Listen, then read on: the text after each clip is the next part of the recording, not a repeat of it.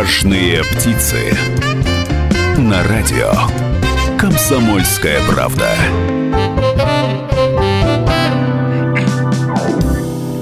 Здравствуйте, уважаемые радиослушатели. Это радио «Комсомольская правда». В Екатеринбурге на 92,3 FM. Эм. В Нижнем Тагиле нас можно слушать на 96,6 и в Серове 89,5 FM. Эм.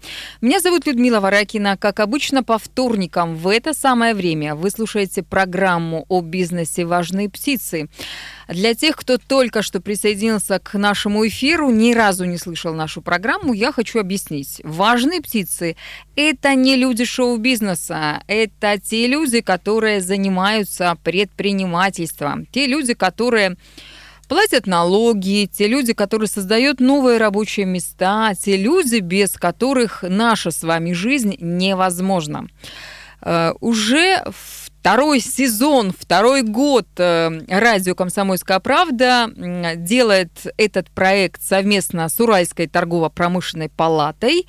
И сегодня к нам в студию пришел гость, который является членом Уральской торгово-промышленной палаты. Это Александр Николашкин, генеральный директор общества с ограниченной ответственностью, завод пожарных автомобилей «Спецавтотехника». Здравствуйте. Добрый день, добрый день, уважаемые слушатели. Если вы хотите присоединиться к нашему разговору, а, вы захотите поговорить о бизнесе в Свердловской области или задать вопрос нашему гостю, то хочу напомнить телефон прямого эфира 3850923, 3850923, код города 343. Ну, а наш WhatsApp, если вы еще не знаете, то это большое упущение. А прямо сейчас забейте этот номер к себе в телефон. Плюс 7 950 385 0923. Ждем сообщений, ждем вопросов. Ну, а пока начнем. С самого начала. Наверное, мечта многих мальчишек с детства. Это такие большие красные машинки – вы воплотили свою мечту в жизнь, потому что вы не играете машинками пожарными, вы их э, создаете, вы их производите, вы их делаете. И по большому счету это уникальное для нашего региона предприятие, которое занимается автомобилестроением, причем таким специфическим, специальным. Это не автомобили для ну, обычных граждан, это автомобили для тех людей, которые Э, занимаются пожарными делами, тушат пожары. В общем, героические люди. Им вот, вы представляете, вот мне сейчас прямо показывают, что оказывается, мы даже слова не успели сказать, а уже есть звонки к вам. Вот как интересна ваша персона. Надевайте наушники. Здравствуйте, слушаем вас. Здравствуйте, Максим Екатеринбург. А, ну, у меня такой нескромный вопрос. А зачем нужна торгово-промышленная палата нам? Это как бы как предпринимателям имеется в виду. Малень, ну, микроорганизация, вот интересуюсь. Угу. Какие По... возможности Спасибо. она нам дает? Спасибо, Максим. Ну, кстати, хороший вопрос, потому что вот мы говорим все о бизнесе, о бизнесе, а Уральская торгово-промышленная палата каким образом э, предпринимателям-то помогает? Зачем вы туда пошли? Ну, я не готов сейчас сказать за всех предпринимателей. На примере нашей организации я могу сказать, э, чем э, торгово-промышленная палата интересна для нас. Во-первых, для того, чтобы э, участвовать в закупках пожарных автомобилей, реализовывать пожарные автомобили, нужен сертификат СТ-1. Такой сертификат выдает только торгово-промышленная палата. Поэтому мы очень плотно работаем в этом направлении, подтверждаем, что мы производители России, как бы оно странно не звучало, потому что производство находится в Свердловской области, мы находимся в Свердловской области. Закупки чаще всего идут на автомобилях на отечественном шасси, но тем не, тем не менее федеральный закон 44 э, регламентирует, что сертификат и подтверждение должно быть. Кроме того, э, значит, с торгово-промышленной палатой мы ездим в региональные поездки, мы ездим в поездки по странам. Например, ну, то есть это деловые очень, миссии да, такие, да, деловые да? миссии. Чем хорошо, потому что когда заявляется компания, не всегда первые лица иностранных государств, имею в виду по специфике, конечно, а в нашем случае это министр МЧС, а, министры спасательных служб соглашаются на встречу. Когда едешь в, э, значит, в составе делегации, то торгово-промышленная палата помогает организовать подобную встречу, значит, ну и сами заодно посмотрят презентации, как это все выглядит, потому что часто бывает, что времени не хватает. Э, и получается более эффективно. Э, кроме того, когда у нас возникают вопросы по выходу на иностранные рынки, вот с Грецией была история, то есть торгово-промышленная палата помогла нам собрать э, всю исчерпывающую информацию о тех барьерах по входу на рынок. В общем, мы приняли для себя решение, что нам просто экономически нецелесообразно. То есть это была достаточно большая работа, мы бы самостоятельно ее не сделали. Ну вот я лично пользовался услугой медиации то есть не путать с медитацией.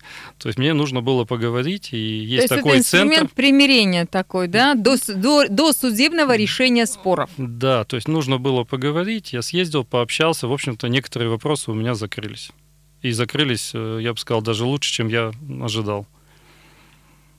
Ну, наверное, вот э, на вскидку то, что, по крайней мере, наша компания в каком объеме общается и сотрудничает. Ну, для вас, я поняла, точно Уральская торгово-промышленная палата – это полезный инструмент. Не знаю, как это будет э, нашему Максиму, который позвонил, дозвонился в студию прямого эфира. Может быть, э, э, он занимается другим видом бизнеса или не предприниматель. Ну, просто поинтересовался, потому что действительно, вот мы говорим, говорим все время про УТПП, а что же это за организация, для чего она полезна конкретным предпринимателям?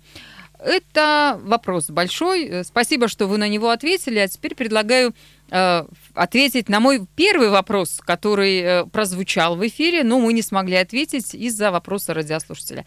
Итак, вы производите такую специфическую продукцию, вы занимаетесь автомобилестроением, а точнее вы строите, производите машины пожарные. А почему? Почему такой вид бизнеса? Откуда он взялся?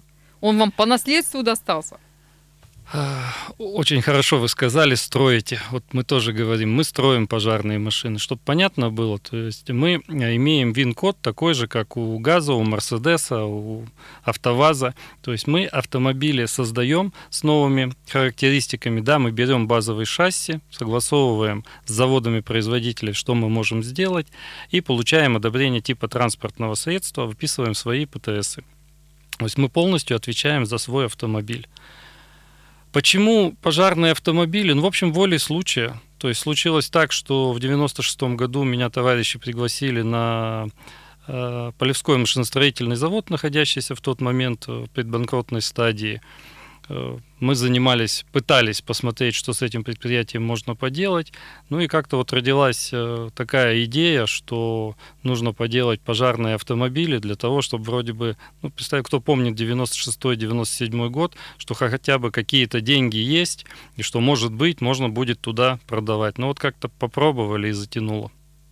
Ну, вообще, получается, в предкризисный 98 год попали, до этого начали заниматься производством. Производство – это очень серьезная штука, серьезная история, которая требует э, выполнения определенных регламентов, выполнения определенных стандартов, да, и со стороны различных проверяющих структур наверняка вам попадает? Э, или все-таки у вас настолько профессиональная, мощная и хорошая команда, что ни разу не было никаких нареканий ни с какой стороны? Ни со стороны поставщиков, ни со стороны э, клиентов и ни со стороны контрольно-надзорных органов? Ну, страна у нас очень большая, Поэтому пожарные, которые трудятся где-нибудь э, в Сочи, и пожарные, которые трудятся где-нибудь в Анадыре, машины для них нужны абсолютно разные. Поэтому где-то ставятся кондиционеры, где-то устанавливаются дополнительные отопители, двойное остекление, то мы стараемся работать под каждого заказчика. Но все-таки большинство закупок это B2G, Э, это у нас 67% занимает на сегодняшний день. Это бюджеты всех уровней. Поэтому, как правило, э, появляется техническое задание того или иного региона, оно просто вывешивается на электронной площадке, и мы уже смотрим, можем мы э, соответствовать данному техническому заданию, создать автомобиль, ну или подходит он к созданному уже нами, и принимаем для себя решение, выходим мы на конкурс или нет. Э, ну, 75% это все-таки аукционы. Я хочу обратить внимание, уважаемых радиослушателей, что это не рекламная передача. Мы не рекламируем ни в коем случае э, работу вот этого завода пожарных автомобилей. Э, мы на примере работы с завода спецавтотехника пытаемся вам рассказать, как устроен бизнес, как устроена история такого маленького автомобильного завода, Э, который сейчас есть на Урале. Мы расскажем о достижениях, мы расскажем о проблемах, с которыми сталкивается этот производственный автомобильный специальный бизнес. Э, ну и если у вас есть вопросы, то вы можете присоединиться к нашему разговору, позвонить или написать. Телефоны контакты я вам сказала уже об этом. Э, чуть выше напомню еще раз 385 0923 плюс 7 953 385 0923. Пишите, звоните. Ну, а сейчас мы уходим на небольшой перерыв. Впереди будет реклама. Важные птицы. На радио. Комсомольская правда. Радио «Комсомольская правда» программа о бизнесе. Меня зовут Людмила Варакина и мой гость – генеральный директор общества с ограниченной ответственностью завода пожарных автомобилей «Спецавтотехника» Александр Николашкин. А, Александр Викторович, э, между прочим, не занимается купи-продажей. То есть он не, не покупает э, вот эти автомобили, он их сам производит. А, есть свое собственное конструкторское бюро, есть люди, которые этим занимаются. И вот как мы шутили уже в перерыве, а, надо, наверное, заводу «АвтоВАЗ» приехать и учиться, учиться у наших уральских а, предпринимателей, как, как заниматься автомобилестроением. Если говорить действительно про это самое автомобилестроение, ну это же специальная такая специфическая наука. Проще же вот как коммерсанту, ну, вам, наверное, проще действительно э, здесь в одном месте что-то купить, в другом месте это, это что-то продать, сделать небольшую накруточку и на этом жить. Зачем вам эта головная боль? Э, держать конструкторское бюро, держать целый штат э, специальных людей, там, испытателей и прочее, прочее. Но это реально, это же, это очень сложно, это дорого. Вы же не получаете э, там много-много денег за продажу этих машин. Тем более, что и продавать-то не, не массовому покупателю приходится, а продавать государственным разным товарищам. Ну, я думаю, что в нашей стране уважения достойны все бизнесмены. Неважно, они покупают, продают или они что-то производят. То есть, если они что-то делают полезное для своего региона, для своей страны, создают рабочие места, и им не безразлично, то есть это здорово. А почему пожарные машины и почему так долго? 22 год, 21 год компании в этом году да, 21 будет, 21 год будет. Но затянуло по большому счету, потому что э, когда к нам приходят консультанты, когда к нам приезжают журналисты, мы всех предупреждаем, что тема заразная, что вот после первого визита вы начнете вообще замечать, что есть пожарные машины в городе. После второго вы начнете отличать, которые наши, но если чуть-чуть подольше с нами побудете, то вы будете еще и отличать вообще, чьи это, потому что обрастаете понятийкой, понимаете, где есть, какие они есть. Ну и, в общем-то, наверное, и жить полегче остается, становится, потому что все-таки пожарная охрана существует, МЧС существует, и, на мой взгляд, достаточно эффективное министерство. Ну, если говорить про МЧС, да, то вы машины 100% э, производите для них по какому-то заказу или вы начинаете выполнять заказ после того, как отыграли в торгах по этому самому 44-му федеральному закону? Как этот процесс вообще сделан? Тут э, дорога с двусторонним движением. То есть, когда уже отыграли аукцион, тогда уже никуда ни шага влево-вправо нельзя, потому что есть э, военная приемка, и автомобиль нужно выполнить в точном Э, соответствии с э, заказом. А, но мы в том числе предлагаем и как федеральному МЧС, так и региональному МЧСу, и бизнесу в том числе, то есть среди наших покупателей есть и крупные заводы, и сейчас очень активно стали появляться частные пожарные формирования. То есть они в том числе являются нашими покупателями. Э, мы стараемся удовлетворять все запросы Но те, которые, конечно, там вертикальный взлет мы пока не делаем, чтобы там тушить. Но вот технологию там компрессионной пены мы уже применили. Это что такое? А, мы лидеры в этой технологии. Это получается субстанция, похожая на пену для бритья. И данная субстанция имеет хорошие адгезионные свойства, липнет к стеклу, к потолку, мгновенно происходит тушение. И что самое главное, она очень легкая, и поэтому с точки зрения а высотного кожа тушения... у человека она не разъедает? А, огонь разъедает быстрее, поэтому в данном случае э, тушение должно быть максимально эффективным, и в этом как раз состоит спасение. Чем быстрее локализовали пожар, тем все остальное. А вообще сейчас биоразлагаемые пена образователи, поэтому никакой вредности, то есть, ну, примерно как э, зубная паста. Получается, что тренд на экологичность вы выполняете со стопроцентом. А, хорошо, а, про экологию поняли, про то, кто является вашим клиентом, мы тоже поняли. Хотя для меня, если честно, было открытием, что существуют, оказывается, не только сотрудники МЧС, но и какие-то частные пожарные службы. А кто содержит частные пожарные службы? То есть они э, при каких-то крупных промышленных предприятиях существуют? А при крупных промышленных предприятиях существует, то есть это бизнес, э, значит, создается структура и э, данные подразделения, как правило, это уже коммерческие подразделения, хозрасчетные, несут службу по охране предприятий. Вот, допустим, экономическая зона Алабуга охраняется такой организацией. Четыре машины в прошлом году они у нас покупали. Плюс семь девятьсот пятьдесят три три восемь пять ноль девять два три. Сообщение от Константина э, из Аяси. Константин пишет, прямо ласкает слух, что ваш гость не перепродает, а производит продукцию. Наконец-то Россия постепенно встает на правильные рейсы. Это обещает нам хорошее будущее. Привет гостю и уважение. Вот такое Спасибо. замечательное, хорошее э, сообщение от Константина. Спасибо большое, Константин, вам. Э, ну и мы продолжаем говорить э, с человеком, который действительно занимается производством, причем производством непростым. Он э, строит, делает специальные автомобили, которые используются сотрудники различных пожарных служб. Это генеральный директор э, общества с ограниченной ответственностью завод пожарных автомобилей спецавтотехника Александр Николашкин. Александр Викторович, э, если говорить э, про производительность труда. Вот существует такой национальный проект. Э, вообще проект, э, конечно, замечательный, хороший, так же, как и все остальные 12 национальных проектов в нашей стране. Но э, возникает вопрос, а зачем вообще промышленникам, предпринимателям участвовать в этом самом национальном проекте производительность труда?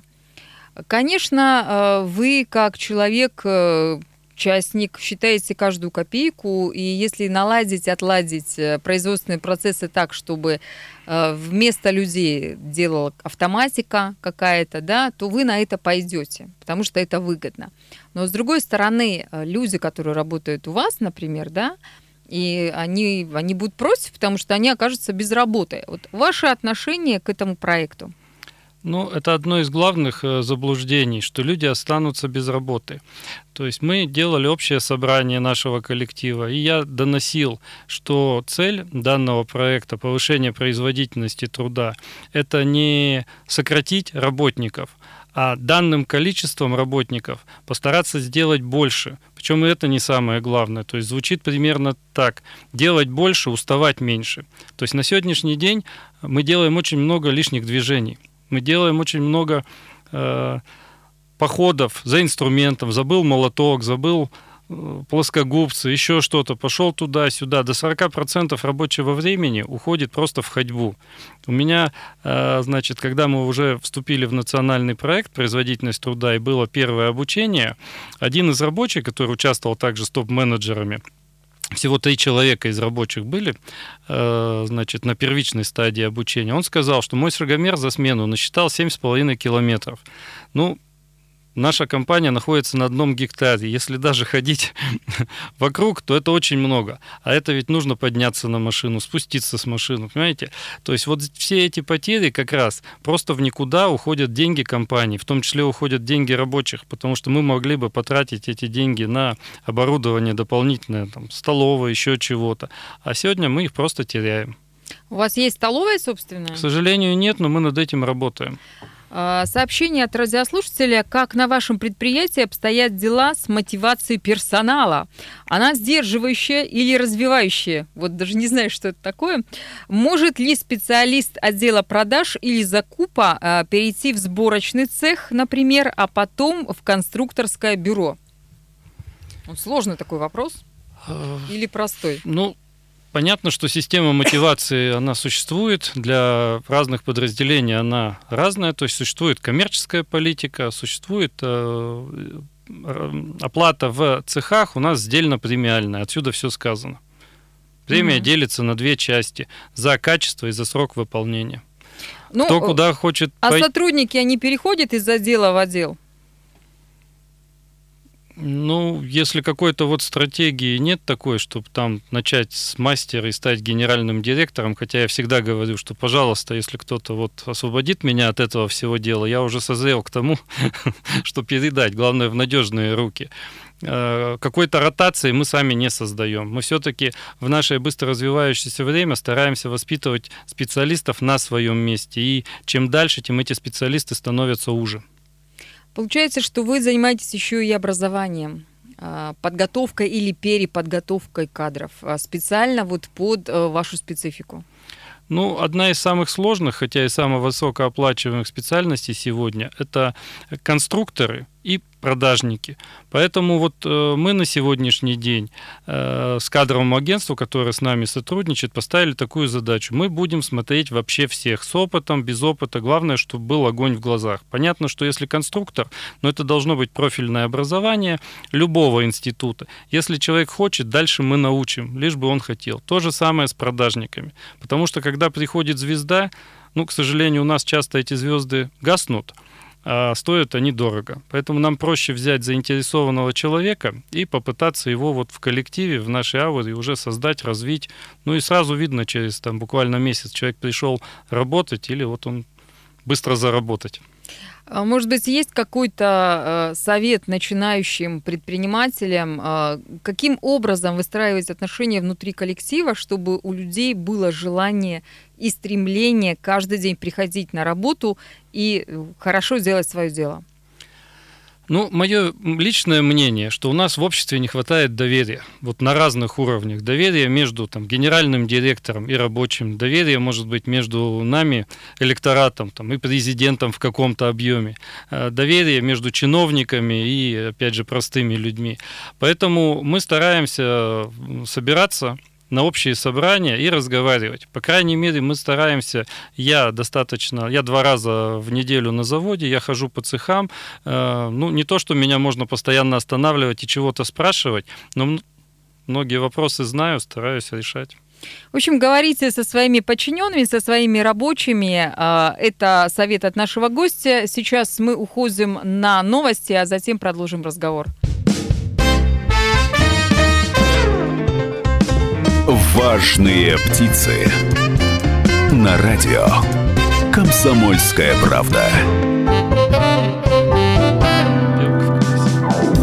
На радио «Комсомольская правда» продолжаем говорить о бизнесе, о производственном бизнесе, о том, как э, на Урале в небольшом городе Палевском открыть э, производство, вы не поверите, производство автомобилей, которые закупают э, в МЧС, это пожарные автомобили. Наш гость, генеральный директор общества с ограниченной ответственностью завод пожарных автомобилей а, спецавтотехника Александр Николашкин. Александр Викторович, ну вот мы начали э, говорить про нас проект. Э, ну, для тех, кто не понял э, или только что подключился, давайте подробнее расскажем, что это за национальный проект «Производительность труда». Где вы вообще о нем узнали? И э, как человеку, который что-либо производит, э, принять участие в этом нас проекте? И насколько это выгодно ему будет? Ну, проект называется производительность труда и занятость населения. Проект отвечает за него Минэконом э, федеральный. То есть я узнал в одном из коммерческих изданий, э, когда встречались э, председатель торгово-промышленной палаты с вице-губернатором, и прозвучала фраза, что деньги есть, а потратить не можем, потому что предприятия неохотно идут ну, при участии торгово-промышленной палаты попробовал разобраться, что это такое, ну и вот вышли на этот нацпроект. То есть существуют критерии. Один из критериев – это оборот не меньше 400 миллионов рублей. Э, ну и дальше финансовая оценка компании, оценка структуры. То есть мы прошли. То есть это аудит, это да? Аудит То есть, чтобы был, да, понятно такой, было. Нельзя внешний, сказать, что внешний аудит, аудит да? был, но мы соответствовали. Потом, значит, к нам а, приехали люди, называется Федеральный центр компетенции с Москвы. А, посмотрели, как все у нас устроено, и мы с правительством Свердловской области подписали соглашение о том, что мы вступаем риски у нас, что если мы за три года не повысим производительность труда, ну, там 4,5 миллиона рублей будет штрафа. То есть главная цель всего этого проекта повышение за три года производительности труда не менее 30%. А государство вкладывается не деньгами, оно, конечно, деньгами вкладывается, но если бы нам дали просто деньги, я бы не знал, что с ними делать. То есть э, суть проекта – это бережливое производство. Это философия бережливого производства. То есть э, есть обученные люди, есть у нас лидеры в стране, это и группа ГАЗ, и группа КАМАЗ, и еще очень много компаний крупных, которые сегодня и корпоративные институты имеют. Так вот, э, Федеральный центр компетенции по крупицам собрал штучных людей, специалистов, и эти специалисты выезжают в компанию, вот в данном случае у нас сегодня начал такой специалист работать, и смотрят внутренние потери. То есть делается картирование потока.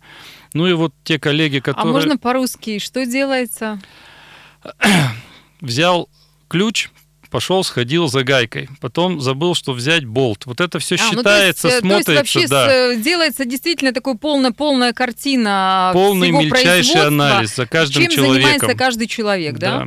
Так, после того, как будет сделан анализ, чем занимается каждый человек в течение, там, не знаю, дня, недели, месяца, что будет дальше происходить? Вот в данном случае мы выбрали один опытный образец. Это автоцистерна пожарная 6040 на базе КАМАЗа 43118 6 кубовая. Мы поставили сейчас шасси и начинаем собирать. И все фиксируем. Э, когда мы поймем, где у нас возникают сложности, э, мы будем их исключать. То есть сейчас мы создаем вот картирование, оно должно показать, где есть хождение, где есть переработки, где есть переделки, что вообще происходит. То есть мы сейчас делаем как есть. Вообще вам специалисты какой-то перечень рекомендаций выдадут или вы сами должны догадываться, как перестроить э, работу ваших производственных площадок, чтобы исключить ну, вот, лишнее хождение за молотками, гайками и прочими инструментами? Нет, конечно, данные специалисты, они обладают инструментарием. Вот этот инструментарий они на опытном образце в течение трех месяцев должны нам передать. Потом три месяца они нас будут курировать, мы будем уже самостоятельно работать. За три месяца мы должны в компании воспитать двух тренеров, аттестовать их. Э, в федеральном центре, и, значит, дальше двигаться сами. И, тем не менее, в течение трех лет нас будут курировать и помогать. Вы э, несете какие-то издержки? То есть вы будете это все оплачивать или это оплачивается государством, ну, вот через вот этот нацпроект? Это все оплачивается государством. То есть не питание сотрудников, не командировочные расходы, не их проживание. Мы за, ну, не несем никаких расходов. Понятно, что мы несем внутренние издержки, потому что в том числе наши рабочие, в том числе наши топ-менеджеры находятся в проекте, оторваны от основной работы. Вернее, они от основной работы не оторваны, на них идет двойная нагрузка сейчас сейчас. Ну, в общем, есть за что бороться, я считаю. А, раззвучала у вас такая фраза, что если в течение трех лет, по-моему, вы э, не сможете увеличить производительность труда в четыре раза, то вам придется платить какой-то штраф. А кто будет оценивать, что у вас производительность труда выросла или не выросла? Небольшая, и, ком, небольш... и кому, кстати, платить штраф-то? Небольшая поправка. Не в 4 раза, а 30%. То есть 30% это, на мой взгляд, абсолютно достижимая величина за счет даже наведения элементарного порядка на рабочих местах. Если мы все подпишем, если мы наведем элементарно, еще раз говорю, порядок там по, по системе 5S, э, систематизируем, стандартизируем, то мы не только 30%. Я вообще ожидаю, что мы за ближайшие 6, 8, 12 месяцев в два раза производительность труда повысим. Другое дело, где взять с рынка автомобили, но мы над этим работаем. Ну, а если не получится увеличить производительность труда, кому придется заплатить штраф? И в каком размере? Э, ну, насколько я понимаю, э, что соглашение у нас со Свердловской областью, и никто не... Ну, то есть вот мы встречались с заместителем э, Минэкономразвития с Засельским. То есть у государства нет цели заработать на нас. У государства есть цель повысить за три года в стране производительность по стране на 5%. Поэтому, если мы все параметры выдержали, мы активно участвовали. Думаю, что никто штрафовать не будет. Но за выход из проекта штраф 4,5 миллиона. Угу. То есть вход неужели, один, неужели вход есть один, и мы вошли. Да. которые готовы бросить на полпути вот это дело? Ну, я обычно за себя говорю.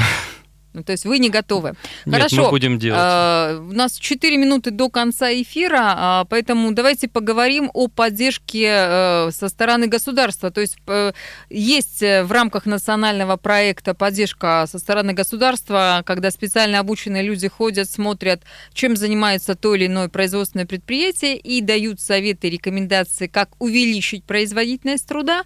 Кроме этого, а, вы как производители за все годы, за 20 лет э, получали какую-то поддержку? Вам как-то государство помогало? Ну, за вот... деньги давали, кредиты давали или что-то еще? Э, за 20 лет помню два случая. То есть э, у нас были субсидии на покупку оборудования в размере 1 миллиона рублей. И, по-моему, 1 миллион рублей у нас было на софинансирование ставок по кредитам.